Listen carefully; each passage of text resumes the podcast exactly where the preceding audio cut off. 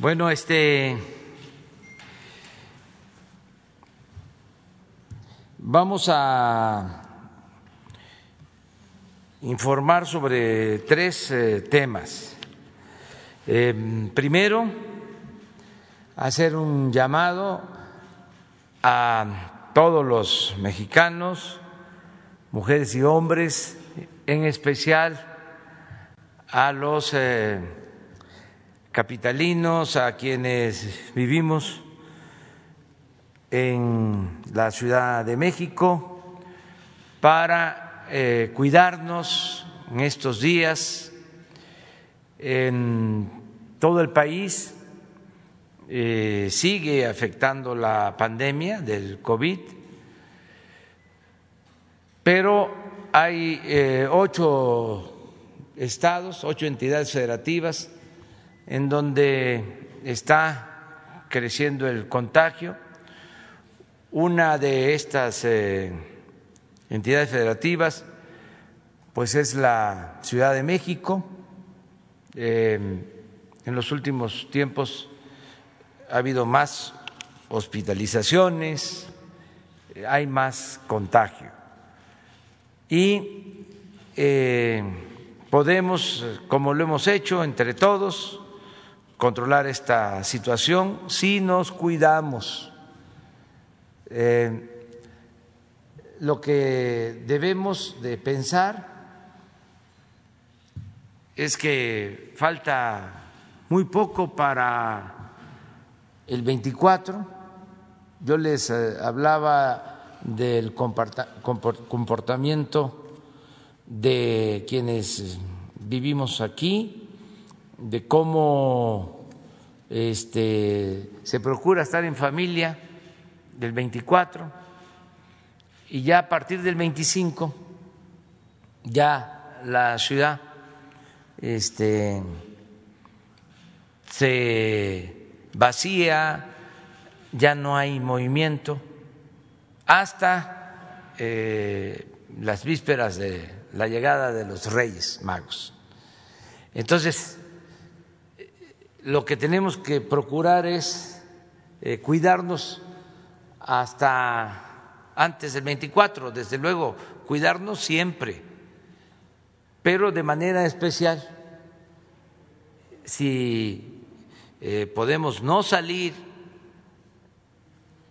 o solo salir a la calle por lo indispensable, que es pues el que podamos este, tener la necesidad de ir a la calle, de estar en la calle, por sustento, por una compra verdaderamente necesaria, no por algo superfluo, pues entonces sí, con cuidado, pero procurar estar en casa y, como lo hemos venido diciendo, que no hagamos eh, festejos eh, en las casas.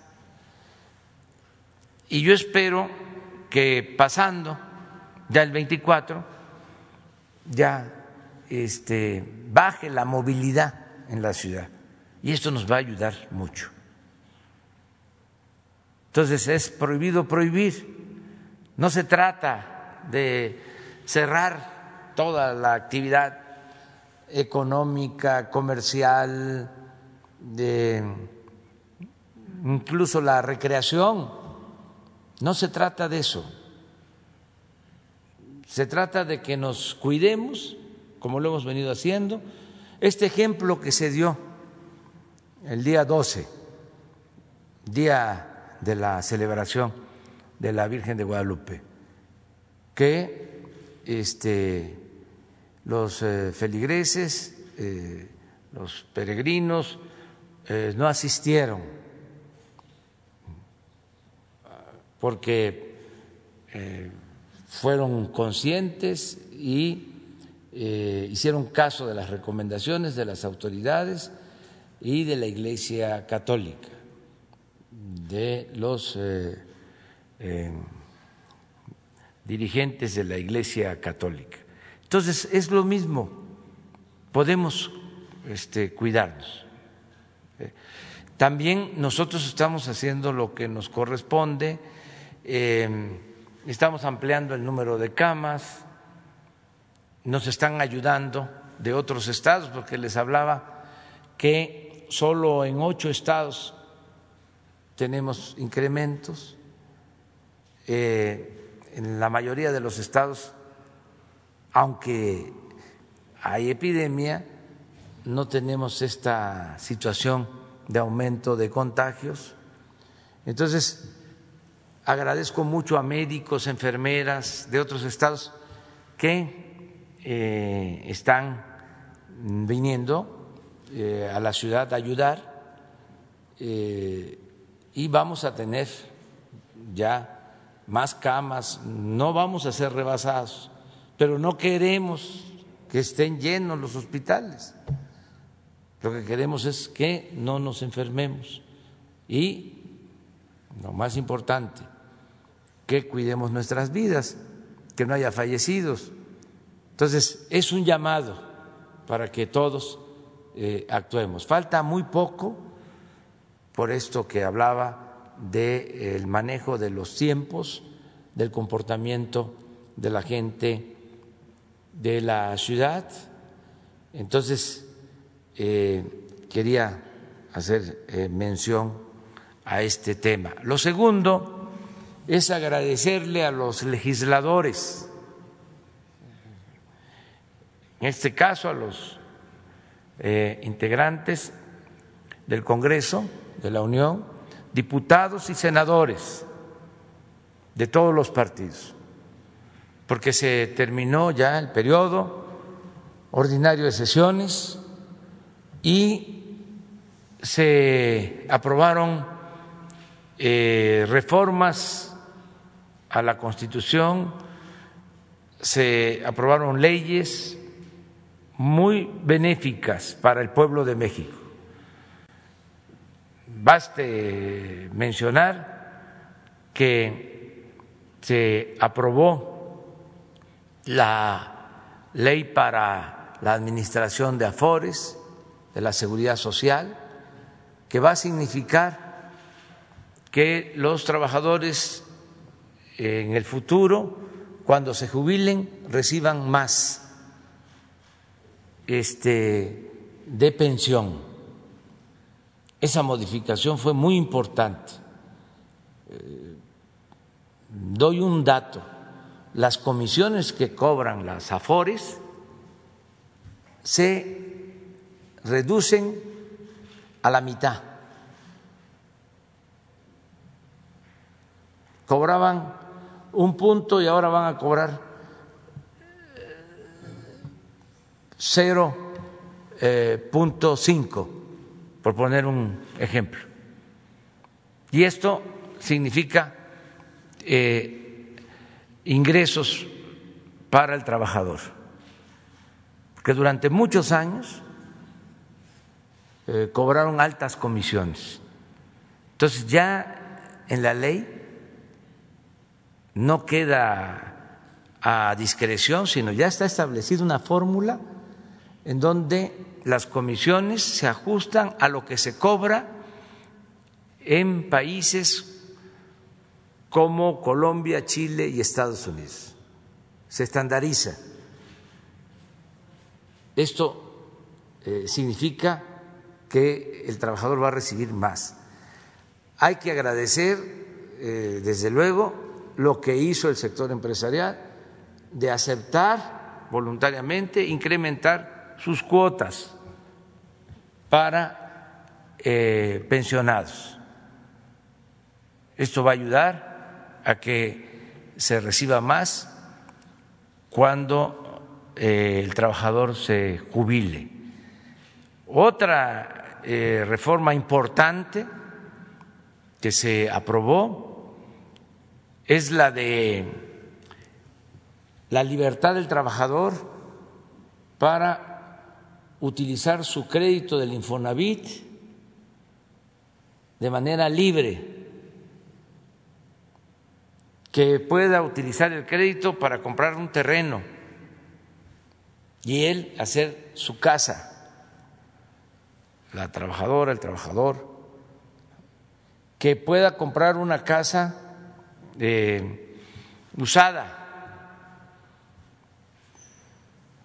que pueda hacer lo que quiera con su crédito, no depender de una empresa contratista, de una inmobiliaria que le venda un departamento caro, mal hecho, en una unidad habitacional allá este, distante de su centro de trabajo.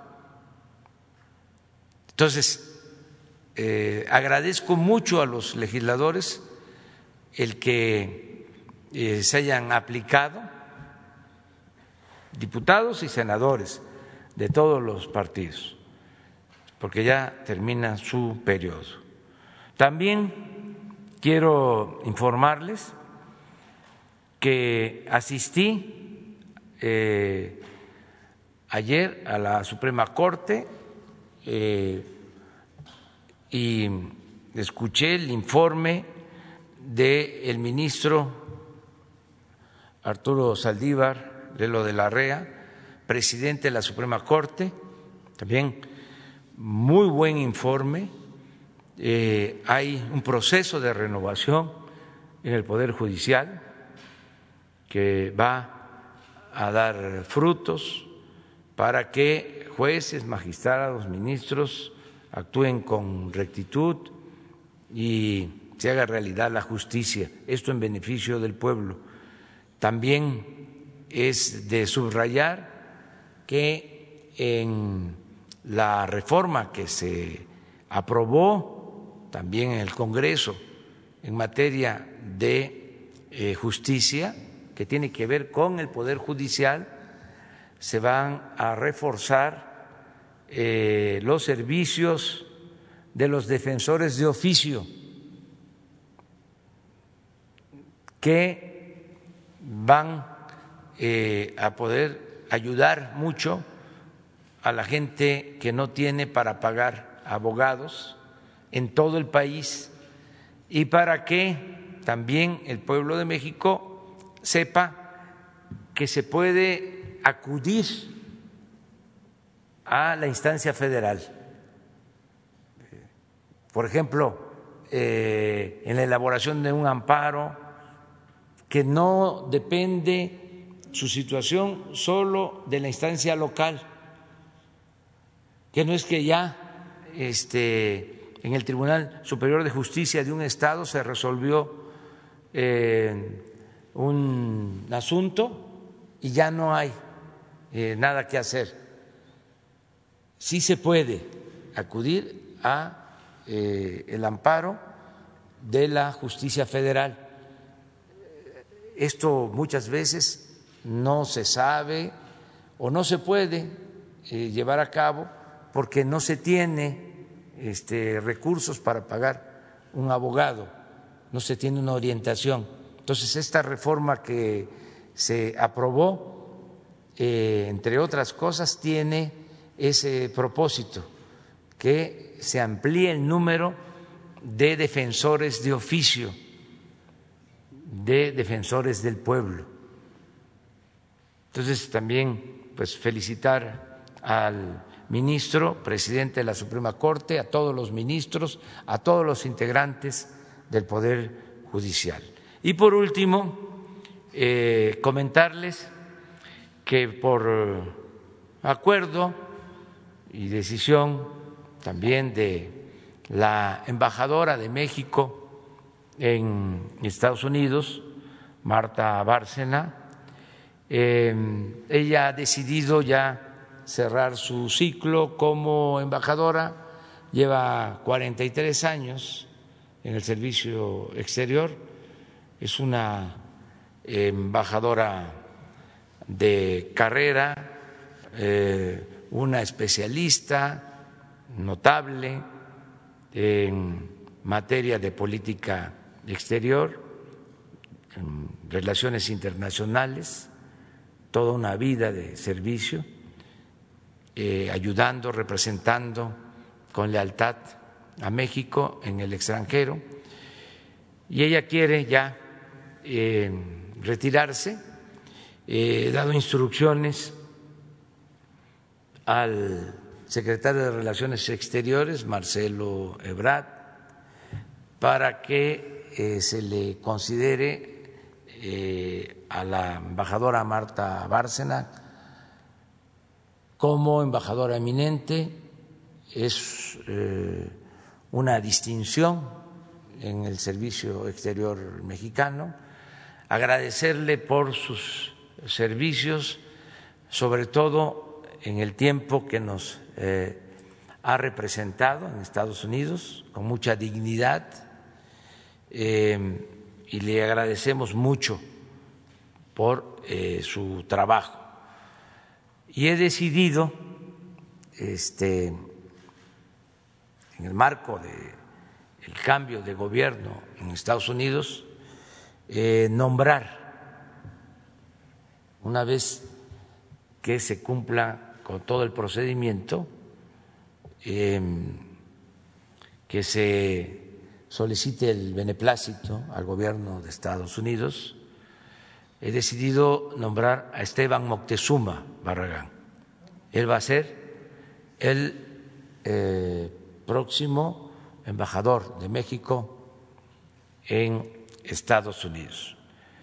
Vamos a solicitar el beneplácito al gobierno estadounidense, luego de conformidad con la Constitución, eh, voy a enviar el nombramiento al Senado de la República para que sea, eh, si ellos así lo deciden, eh, ratificado.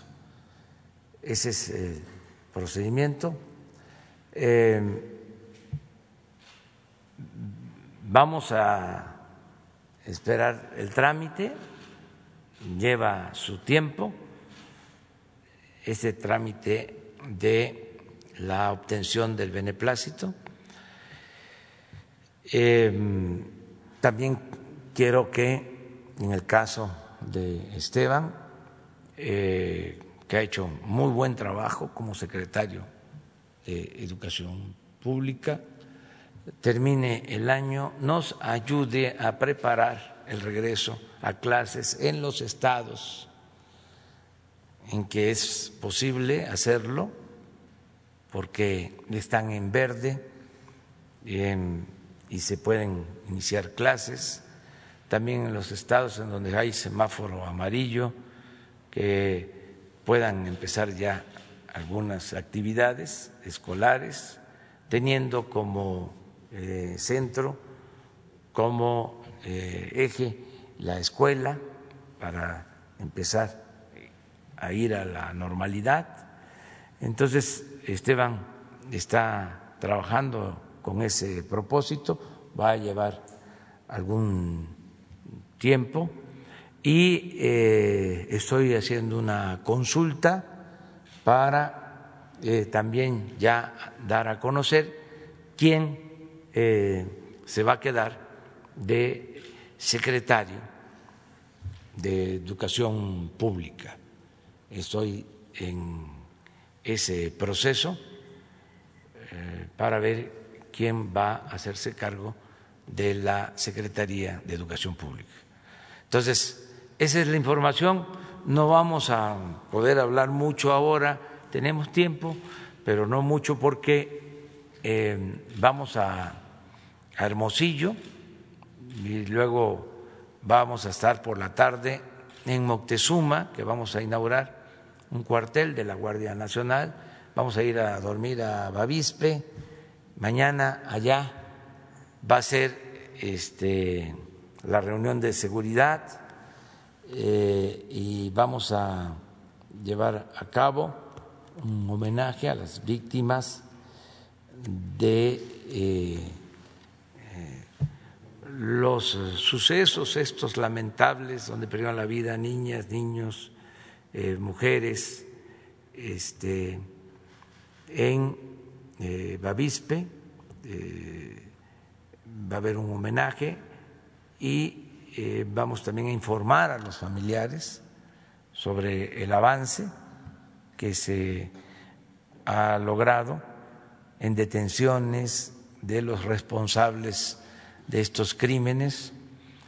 Em, por eso vamos a tener mañana la reunión de seguridad, también la conferencia de prensa desde Bavispe por la mañana y regresamos por la tarde noche y el viernes estamos aquí la mañana y luego salimos a una gira al sureste. Ese es el programa en general. Entonces, si les parece, vamos. Uno, dos, tres. Ustedes tres. Empezamos. Buenos, días, señor presidente. Alberto Marroquín Espinosa, de JF Informa desde Cancún, frecuenciacat.com y desde mi portal informativo en Querétaro, eh, es ahora AM. Presidente, con el nombramiento del gobernador de Quintana Roo, eh, eh, Carlos Joaquín como dirigente de la Asociación de Gobernadores de Acción Nacional hace unas semanas. ¿Estima usted que puede darse una mejor relación con los mandatarios panistas del país y por ende hacer esa sinergia en beneficio de toda la población a pesar de que se viene una época electoral? Como primera pregunta. Bueno, yo no sabía de este nombramiento, pero bueno, el gobernador de Quintana Roo es una gente seria, este, responsable y tenemos muy buena relación. Eso es lo que puedo decir. Presidente, hablando de los dos Querétaros que existen, fíjese que ahora que anduvimos en, en Jalpan de Serra, allá en la Sierra Queretana, nos encontramos que el mercado público están a punto de desalojar a la gente del mercado público, a todos los locatarios por un problema de deuda que adquirió el municipio cuando hizo un compromiso con el mercado de pagarlo y nunca lo pagó por años, ¿no? Aquí la petición que me han hecho los locatarios, que son más de 100 locatarios, y es el mercado icónico de, Jalpan, que a lo mejor usted ya lo conoce en Jalpan, en Jalpan es, pedirle a lo mejor si el secretario de eh, Meyer los puede apoyar o escucharlos al menos si puede haber algún, esquema de apoyo o de ayuda para rescatar ese mercado público ahí en Jalpan. ¿no? Yo creo que es y sobre todo, pues, este, y como lo dice el artículo 115 constitucional, ¿no? que considera los mercados públicos como un servicio público. ¿no? Entonces, considero que es un tema importante y relevante que pues, ahora sí que padece de nuevo Querétaro. ¿no? Sí. Y, y Jalpan, Querétaro. Ah, sí, Jalpan.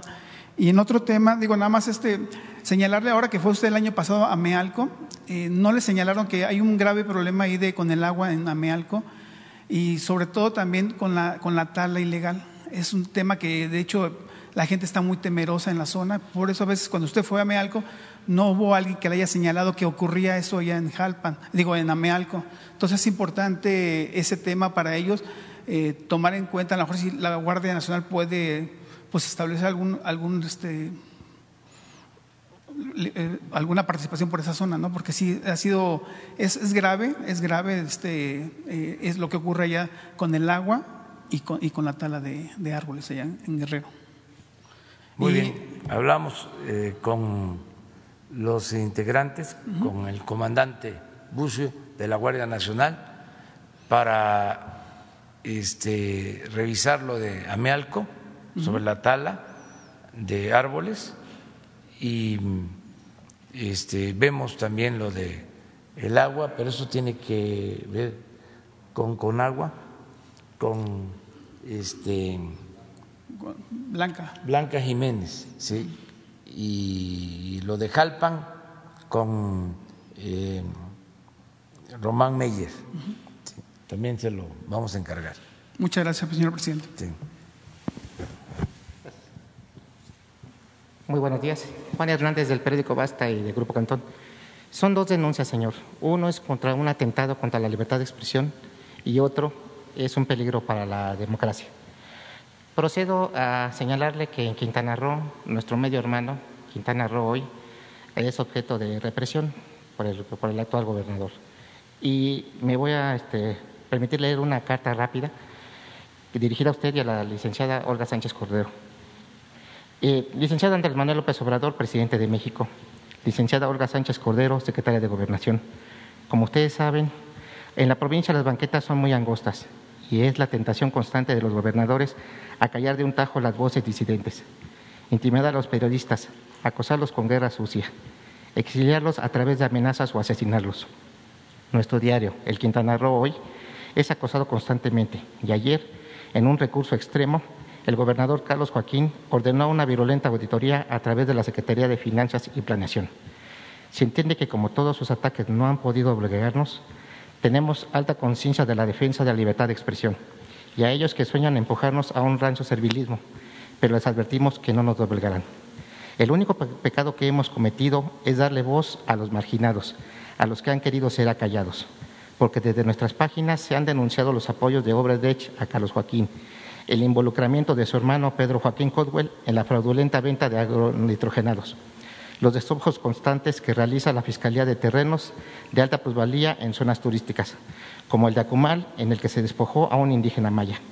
Los fraudes que realiza el gobernador y sus allegados con la asignación de contratos en las carpas COVID, los graves niveles de delincuencia e inseguridad que tiene la entidad y la represión a balazos realizada contra feministas el 9 de noviembre, solo por citar algunos casos. Cada una de las notas publicadas está respaldada por un profundo trabajo de investigación, todas bien documentadas, tal como lo exige el rigor periodístico. Con ello han salido a la luz diversas corruptelas y se han frenado abusos. Es nuestra línea editorial y en ella seguiremos. Lo, que lo de la auditoría es lo de menos. No tenemos ningún problema de que se realice porque no tenemos nada que ocultar. La solventaremos en tiempo y forma. El que nada debe, nada teme. Pero más vale levantar la voz a tiempo para frenar cualquier afán autoritario. Solo pedimos que se respete la libertad de expresión. Por ello denunciamos ante ustedes este órgano, este acto intimidatorio represivo, esta agresión disfrazada de acto administrativo que intenta callar nuestra voz. Los atentos servidor Rafael Santiago Campos, director del diario Quintana Roo Hoy. Es lo que queremos venir a denunciar hoy. Y otra, que es una, es una advertencia, y estamos alertando precisamente de un peligro a la democracia. Y de una me, me rápido. Dice, señor presidente, en el estado de Campeche se está fraguando un escandaloso fraude electoral que evidencia que la corrupción está presente y que las peores prácticas del neoliberalismo siguen presentes. Es un caso vergonzoso y por demás un detonante de violencia. Es un caso único en todo el país. La hija del gobernador de ese estado, de nombre Karina Vicente Aiza Nakashima, fue impuesta y sembrada, nada más y nada menos, como presidenta del Instituto Estatal Electoral de Campeche, por el entonces gobernador Alejandro Moreno Cárdenas, actualmente dirigente del PRI. Es así como la hija del ahora gobernador, Carlos Miguel Aiza González, es juez y parte, y por lo mismo tiene en sus manos la elección de gobernador del próximo año. Esto pone en grave riesgo a la democracia, al dejar en clara desventaja a los partidos de oposición, entre estos Morena, frente al PRI gobierno, que ha hecho toda suerte de tapacerías para robarse la elección del 2021. Señor presidente, Sabemos de su respeto a las instituciones electorales y la independencia de estos órganos, pero también de su posición como con respecto a la legalidad en un auténtico Estado de Derecho que usted ha estado fomentando y en defensa de la democracia y por eso es muy importante que usted sepa lo que está ocurriendo. Por eso queremos preguntarle, ¿qué opina sobre estos dos casos? Y sobre todo, por el bien de los mexicanos, ¿qué se va a hacer? Le agradezco. yo este Creo que en los dos casos los eh, gobernadores eh, van a escuchar la denuncia, no van a actuar con cerrazón, es decir, van a atender eh, el planteamiento que aquí se ha hecho, porque como lo mencioné, eso es lo bueno de esta conferencia, la diversidad, la pluralidad.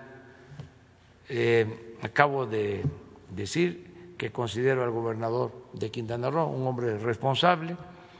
Entonces, lo mismo puedo decir del gobernador de Campeche. Eh, vamos nosotros a ayudar, este, desde luego de manera voluntaria, este, no oficial, no oficiosa, sino con el propósito de la conciliación, para que se respete la libertad de expresión, eh, que no haya persecución eh, a ningún medio en el país, eh, que haya plena garantía de eh, la libertad que tenemos todos de manifestarnos, de expresarnos, y que no haya represalias, que no haya agresiones.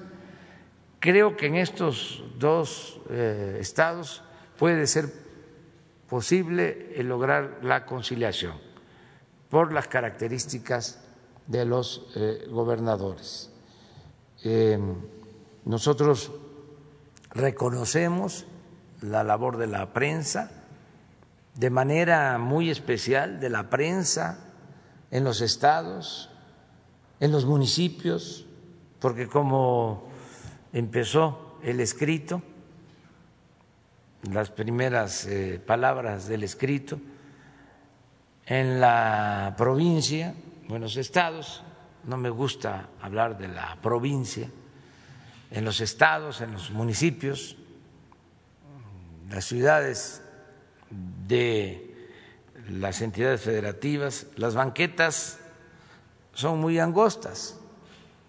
No es lo mismo hacer periodismo en un municipio, en Sinaloa, en Tabasco, en Tamaulipas, en Guerrero, que hacer periodismo en la Ciudad de México. Aquí este, se puede escribir un artículo en contra de un funcionario por actos eh,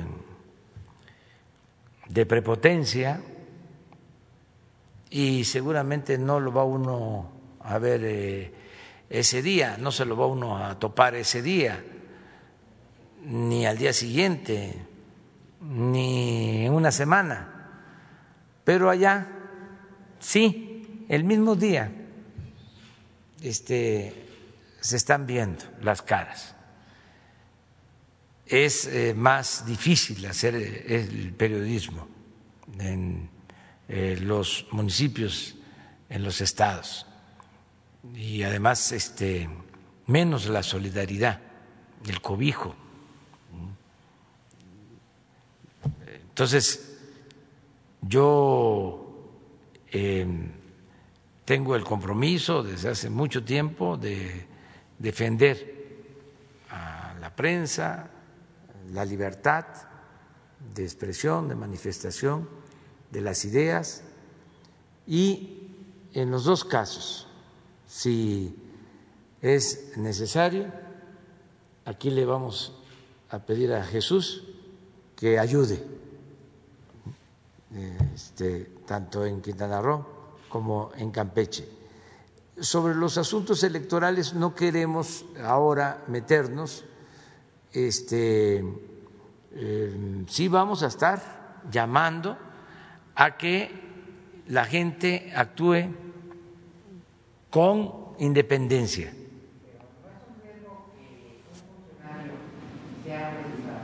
Es que para hacer valer la democracia, lo más importante de todo es que el ciudadano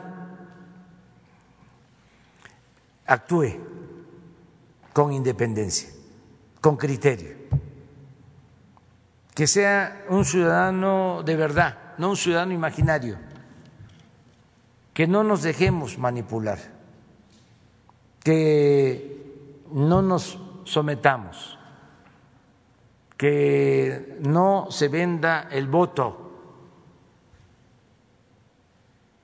que no se permita que se trafique con la necesidad de la gente, que no se use dinero del presupuesto, ni municipal, ni estatal, ni federal, para favorecer a ningún partido, a ningún candidato también que los grupos de poder económico no eh, estén financiando campañas, porque eso lo vamos a estar denunciando. Y eh, mucho menos si hay financiamiento de organizaciones de la delincuencia organizada. Pero ¿quién es el que va a ayudar más? El ciudadano. En todo México la gente está muy consciente, muy despierta, muy avispada. Además se sabe todo. Ahora ya las cosas se saben antes de que sucedan. Este sabemos todo. Entonces, si hay eh, un candidato de un partido repartiendo despensa, así se sabe. Además, ¿cuántos teléfonos celulares, móviles, cuántos videos podemos tomar y denunciar y a las redes y también a la Fiscalía Electoral. Y tiene que actuar la Fiscalía Electoral. Y recordar que el fraude electoral en cualquiera de sus expresiones es delito grave. No hay derecho a fianza. Entonces, todo esto, eh, nada de que es que ya están escogiendo a los que van a ser representantes de casilla, ya están escogiendo a los llamados auxiliares ya tienen el control de los organismos electorales municipales, estatales, distritales. No, eso era antes. Puede ser que quede alguien ahí de más estos mapaches electorales, delincuentes electorales. Pero ¿dónde se decide? En la casilla Ahí donde se va a votar, ahí ejercer ese derecho de manera libre y que el ciudadano cuide si por sorteo les corresponde, eso también es muy importante, ser funcionario en una casilla, hay que ir, hay que ayudar. Muchos de los problemas de México se originaron por la falta de democracia, por las imposiciones. Imagínense si un presidente municipal, un gobernador, un presidente de la República llega al cargo porque compró votos, porque recibió dinero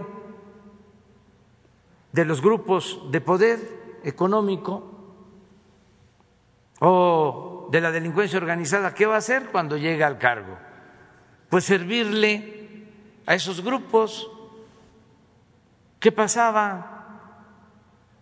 Compraban los votos valiéndose de la pobreza de la gente y cuando la gente iba al ayuntamiento, si se trataba de una presidencia municipal, a pedir algún apoyo, hasta los corrían, los humillaban.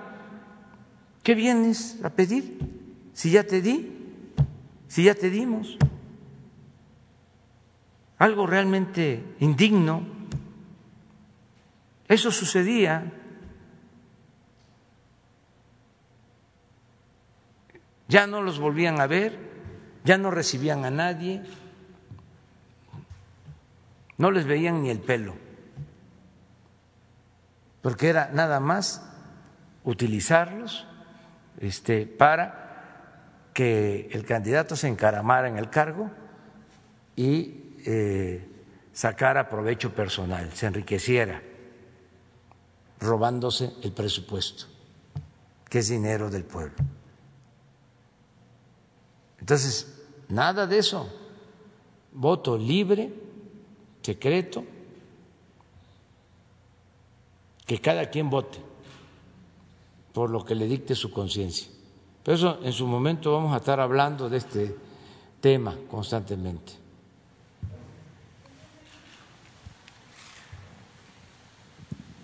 Buen día, presidente. Carlos Guzmán de Aba Noticias. El primero sí me gustaría eh, tomarle su comentario respecto a, usted hablaba del Congreso de la Unión, de las reformas que se aprobaron, pero quedó una pendiente, justamente una que impulsaba el senador Monreal y el senador Armenta, que es la parte del Banco de México. Creo que es importante por la cuestión de que implica eh, las remesas de dólares. Eh, va a ser récord en este año, como usted eh, viendo atentamente lo ha dicho aquí en Palacio Nacional las remesas de, los paisanos que llegan a México, pero esta reforma pues no, no pasó, quedó ahí pendiente. Eh, argumentan las personas del Banco de México que se va a meter mucho billete verde más que de los migrantes de la delincuencia organizada. Si nos puede regalar un comentario de inicio por este tema. Pues yo pienso que fue buena la decisión que tomaron los legisladores en este caso, porque da tiempo a recoger los sentimientos, los puntos de vista de todos y da tiempo también a informarle al pueblo, que la gente sepa en qué consiste realmente esta reforma, porque a veces por desconocimiento se exagera. Hablaban, por ejemplo, de este afectación a la autonomía del Banco de México y se me hace una exageración. Pero eh, que se explique en qué consiste. Según este, me han informado, lo que se quiere, lo que se busca, es que la gente que tiene pocos dólares y que los quiere cambiar, pues que le paguen lo justo. Que tenga mejor precio de cambio. A mejor precio. Porque hay un mecanismo ahora, que eso es lo que hay que aclarar, donde para que se reciban dólares eh, se requiere una especie de certificación A nosotros nos sucedió hace poco. La Procuraduría, ahora la Fiscalía, iba a donarle al instituto para devolverle al pueblo lo robado, no a donarle, a entregarle, porque todo lo que se obtiene de, sí, por decomisos va al instituto. Y tenía lo que llaman numerarios, dólares por 500 millones de pesos. Entonces, aparentemente iba a ser fácil que con esos 500 millones se compraran boletos y esos boletos se entregaran a los hospitales COVID.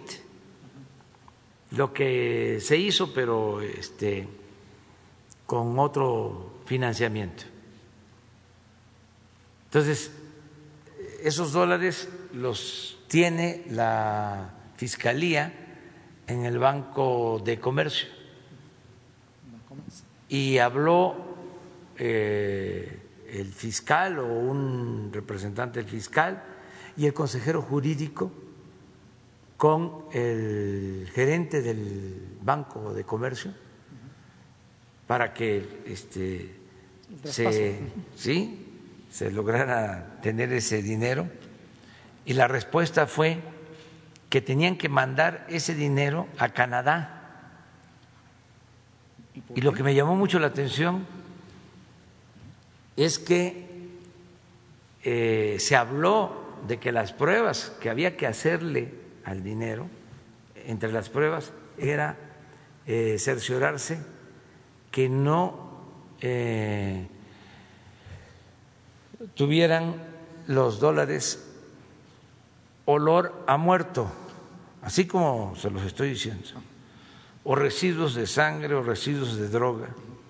Entonces, allá hacen esa clasificación, descuentan los que pueden tener esa este, situación y regresan el resto o aceptan el, el resto, lo que para ellos consideran válido, desde luego se cobra una comisión.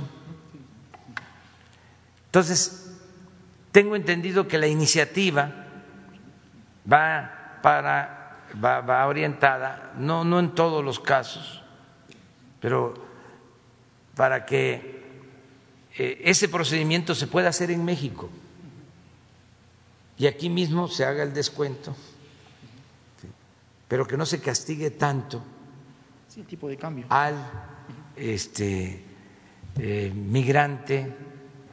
Entonces, de ahí viene el argumento de que se puede utilizar para lavado de dinero, pero hay también formas ¿no? de evitarlo.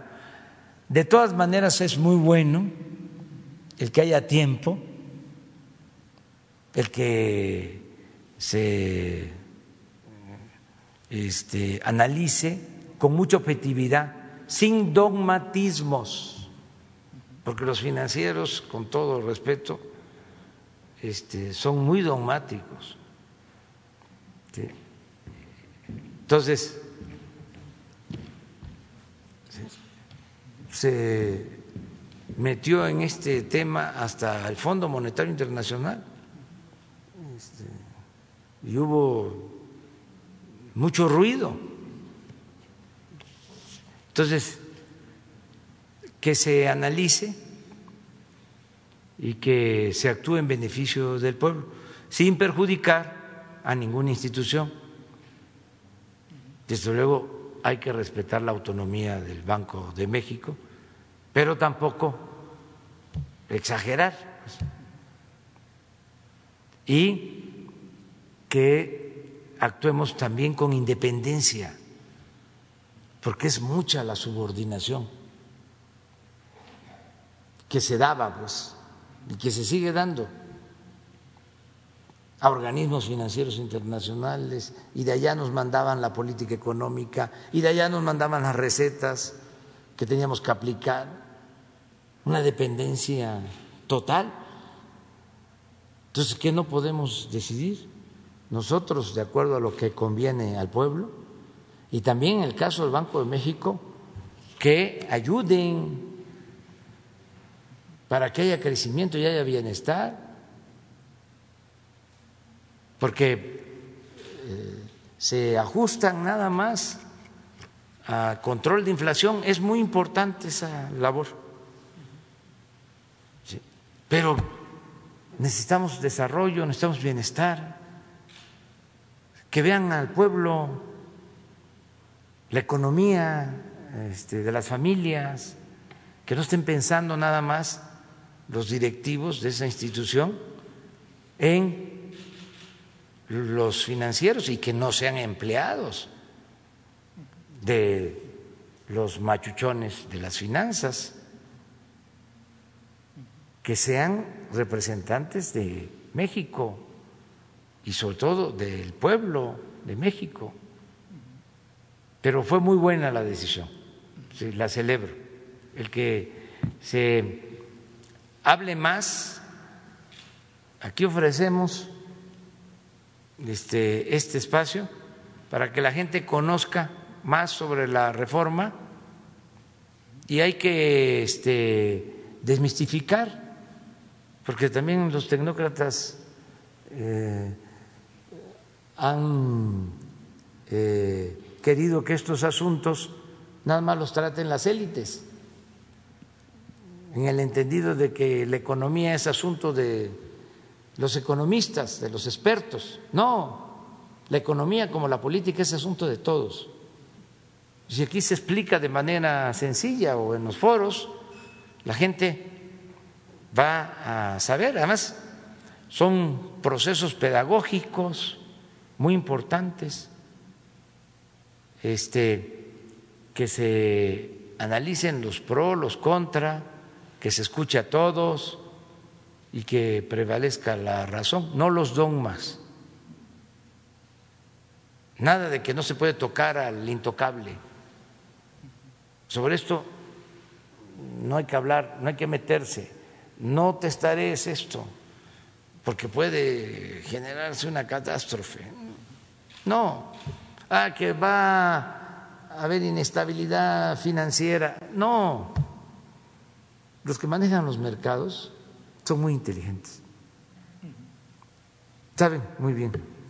Si realmente hay una reforma dañina a intereses económicos, financieros, eh, hay reacción de inmediato. Pero si es una situación de regulación,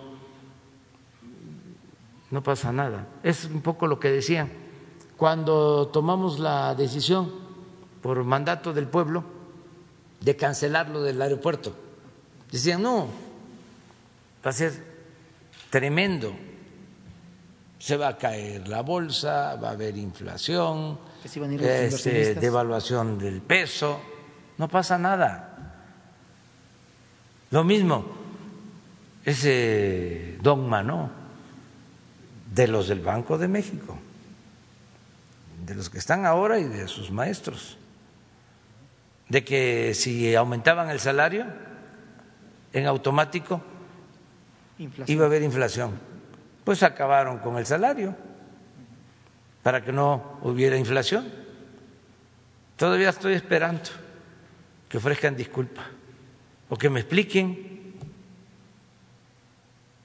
sobre ese tema, todo el daño que causaron, cómo es que el salario en México, a pesar de los últimos aumentos, el salario mínimo es de los más bajos del mundo. ¿Cómo lo van a explicar? O sea, es esto, ¿no? ¿Van a atender la economía popular o van a estar nada más este, sirviéndole a los eh, machuchones de las finanzas de México y del mundo? Eso es un poco la explicación la segunda tiene que ver con el tema de las vacunas COVID. Eh, ayer en la tarde, eh, gobernadores de la Alianza Federalista, eh, el día de hoy, se van a reunir sus secretarios de salud para supuestamente intentar comprar la vacuna contra COVID para sus estados, argumentando que la federación está, pues dicho en palabras llanas, está acaparando para algunos estados nada más la vacuna COVID.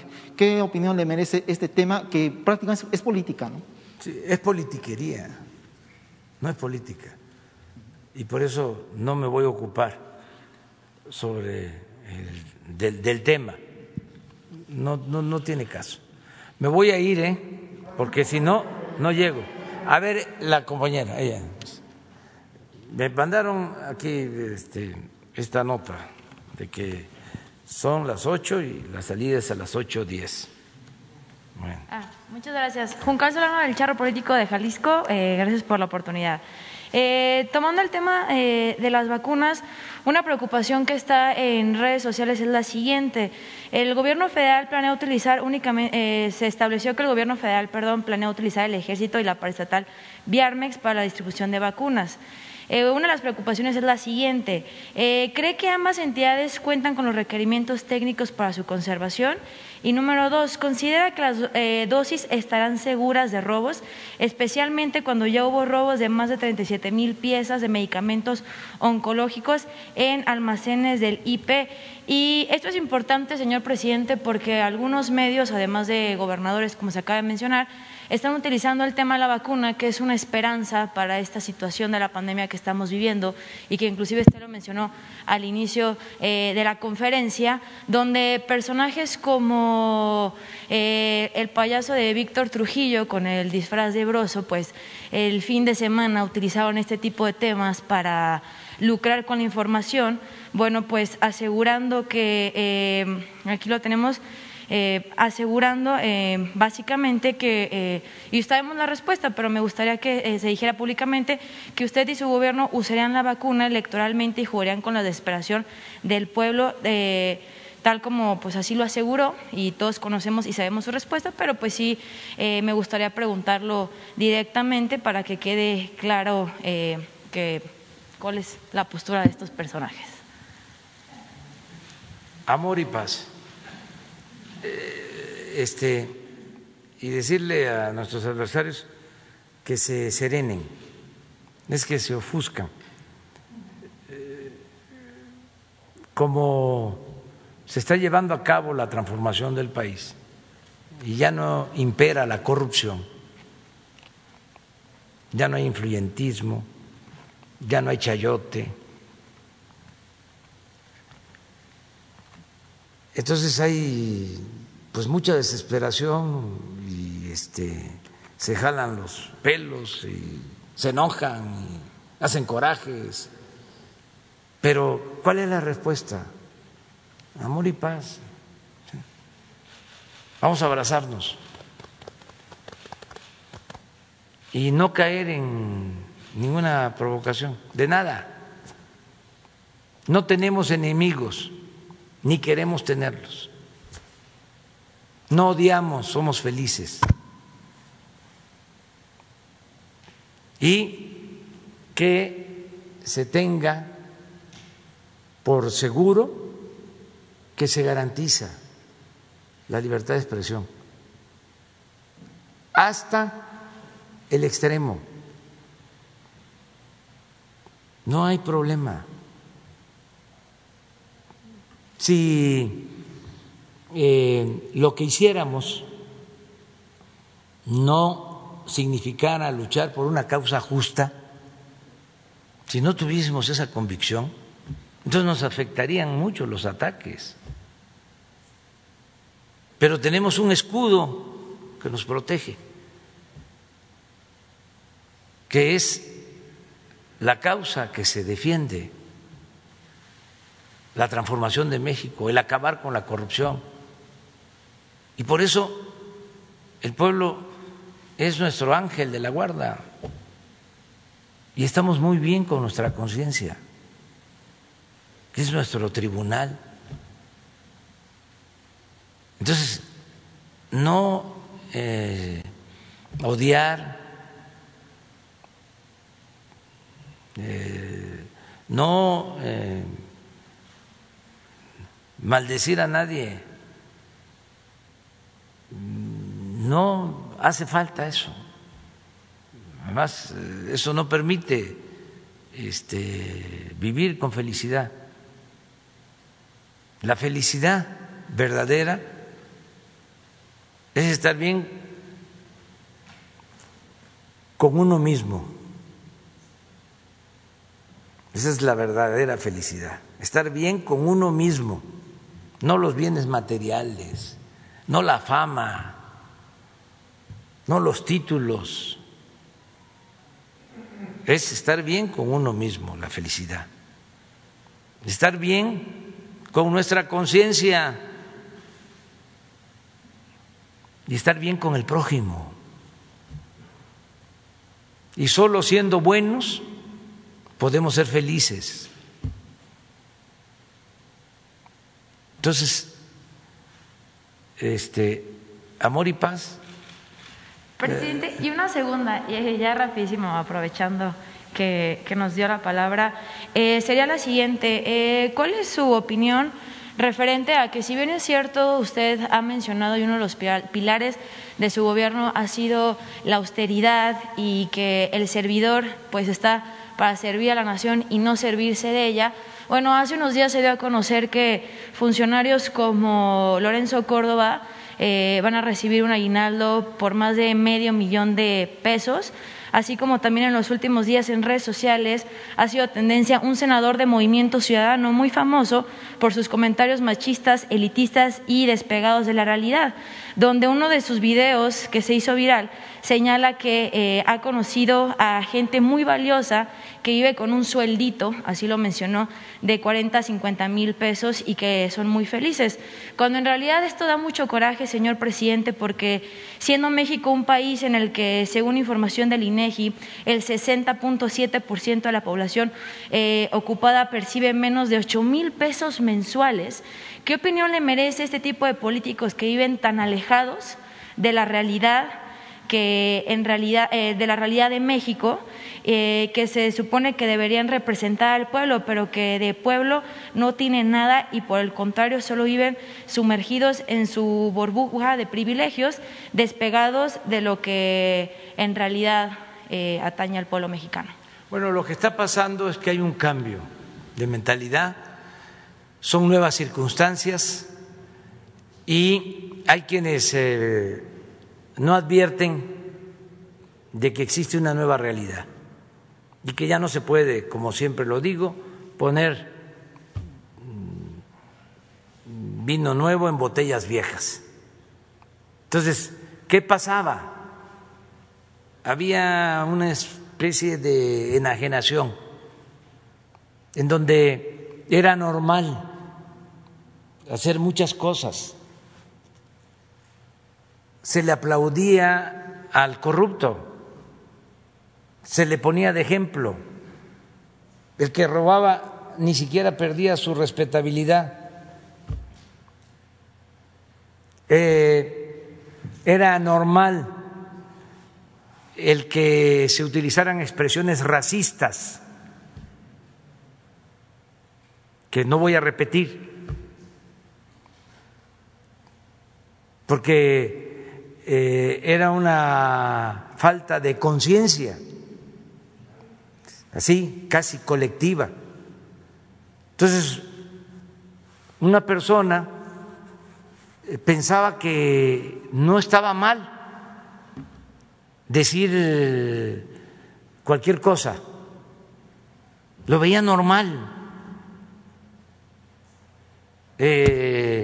El obtener una ganancia ilícita se pensaba que era un negocio y que era producto de la habilidad y de que era porque se tenía buenas agarraderas, buenas influencias y había que colarse.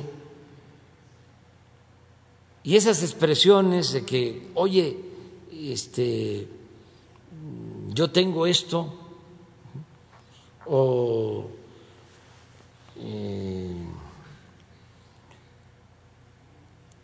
eh, pobre gente que no tiene, o cosas de ese tipo, no son expresiones, vamos a decir, eh, de mala fe.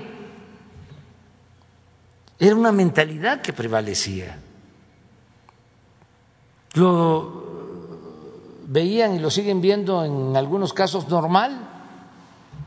Es como el caso del rey que llegaron a manifestarse al palacio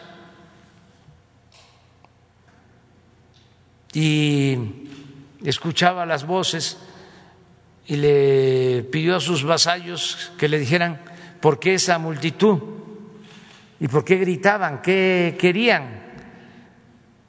Y uno de los vasallos le dice, Señor, Majestad, es que dicen que tienen hambre. Y el rey contesta, ¿y qué es eso?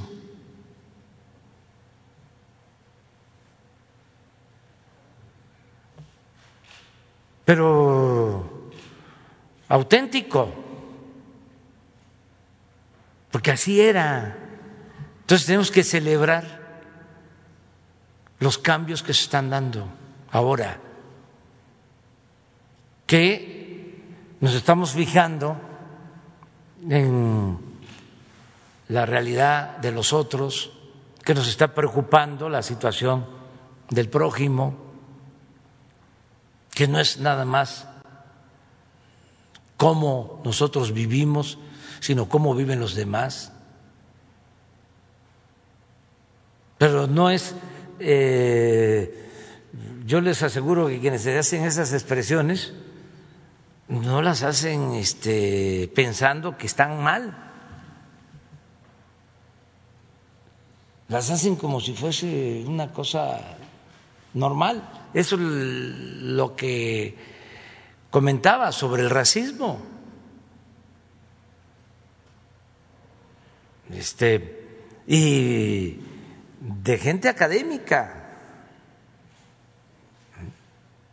Una vez eh, transmitieron unas grabaciones, bueno, fresco, disculpa, pero lo voy a decir porque este, si no, no nos entendemos transmitieron unas, unas una conversación telefónica del actual director del INE, Lorenzo Córdoba. Eh, yo no me atrevo pues este, aquí a ponerlas, hablando ¿sí?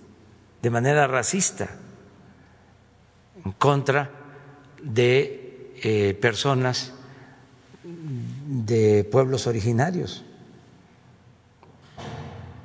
Pero, estamos hablando de un doctor en derecho, una eminencia académica. Por eso no hay que confundir la educación con la cultura. La cultura es muchísimo más, pero mucho más que la educación. Ahí terminamos.